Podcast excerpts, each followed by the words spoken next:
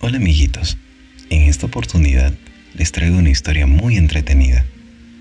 Se titula El jorobado de Notre Dame. Esta historia que estás a punto de conocer sucedió en París, en una época muy lejana. Se trata de una leyenda que se mantuvo en secreto por muchos años en la Catedral de Notre Dame. En realidad, era un lugar muy hermoso, un edificio inmenso y deslumbrante, torres se alzaban hasta el cielo. Cuentan las personas de aquel tiempo que las paredes de la catedral encerraban un misterio horroroso, pero otras aseguraban que en realidad se trataba de una historia de amor como pocas. Esto fue lo que sucedió. Los niños y los comerciantes que me rodeaban cerca de Notre Dame se horrorizaban cada cierto tiempo con la silueta extraña que se desplazaba por las campanas de la catedral, sobre todo por las noches. Algunos ancianos decían que se trataba de un espíritu, mientras que otros aseguraban que se trataba de una temible bestia peluda que expulsaba fuego por los ojos. La verdad, no era ni una cosa ni la otra, sino un ser humano común que había nacido con una peculiar deformidad en su espalda. Aquel jorobado de Notre Dame se llamaba Quasimodo y era un joven muy tímido de noble corazón que había sido condenado a vivir en el interior de la catedral desde los primeros días de su vida.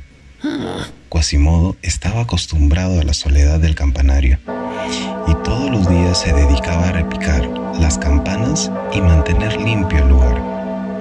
El obispo de Notre Dame, de nombre Froyo, era el encargado de mantener al jorobado atrapado en lo alto. Y según dicen, era una persona malvada que maltrataba al pobre muchacho y no le tenía el menor cariño.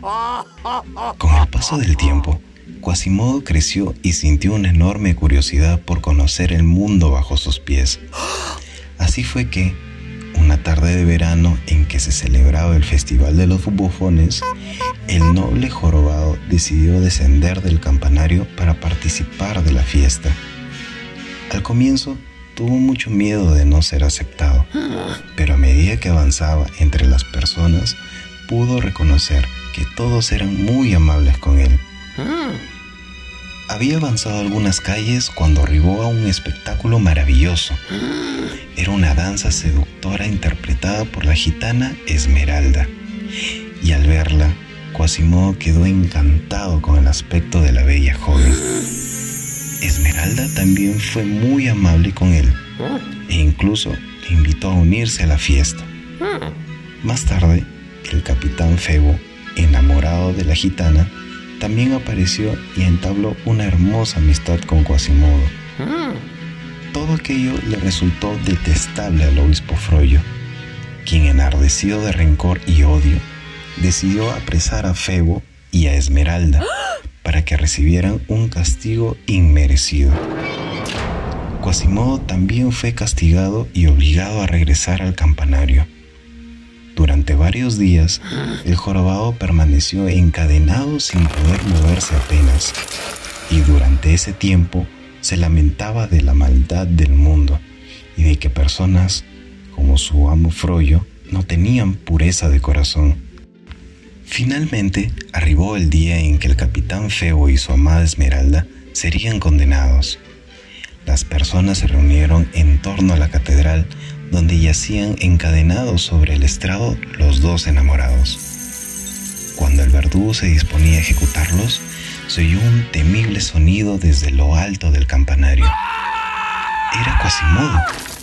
El jorobado se había librado de las cadenas y con gran agilidad arribó ante sus dos amigos para liberarlos. El pueblo comenzó a gritar para apoyar a Quasimodo, pero el obispo Froyo se llenó de una ira incontenible. Rápidamente, el jorobado rompió las cadenas de Esmeralda y del capitán Febo, y unidos en un abrazo, lograron sonreír por primera vez después de largo tiempo. Las personas allí reunidas se sumaron a la celebración y con gran entusiasmo gritaban el nombre de Quasimodo y le aplaudían por su gran heroísmo. El obispo Froyo no pudo hacer mucho al respecto, y desde entonces el jorobado de Notre Dame consiguió librarse de los castigos de su amo y vivir entre las personas como un verdadero héroe, que aunque jorobado y de aspecto extraño, poseía un corazón puro y noble.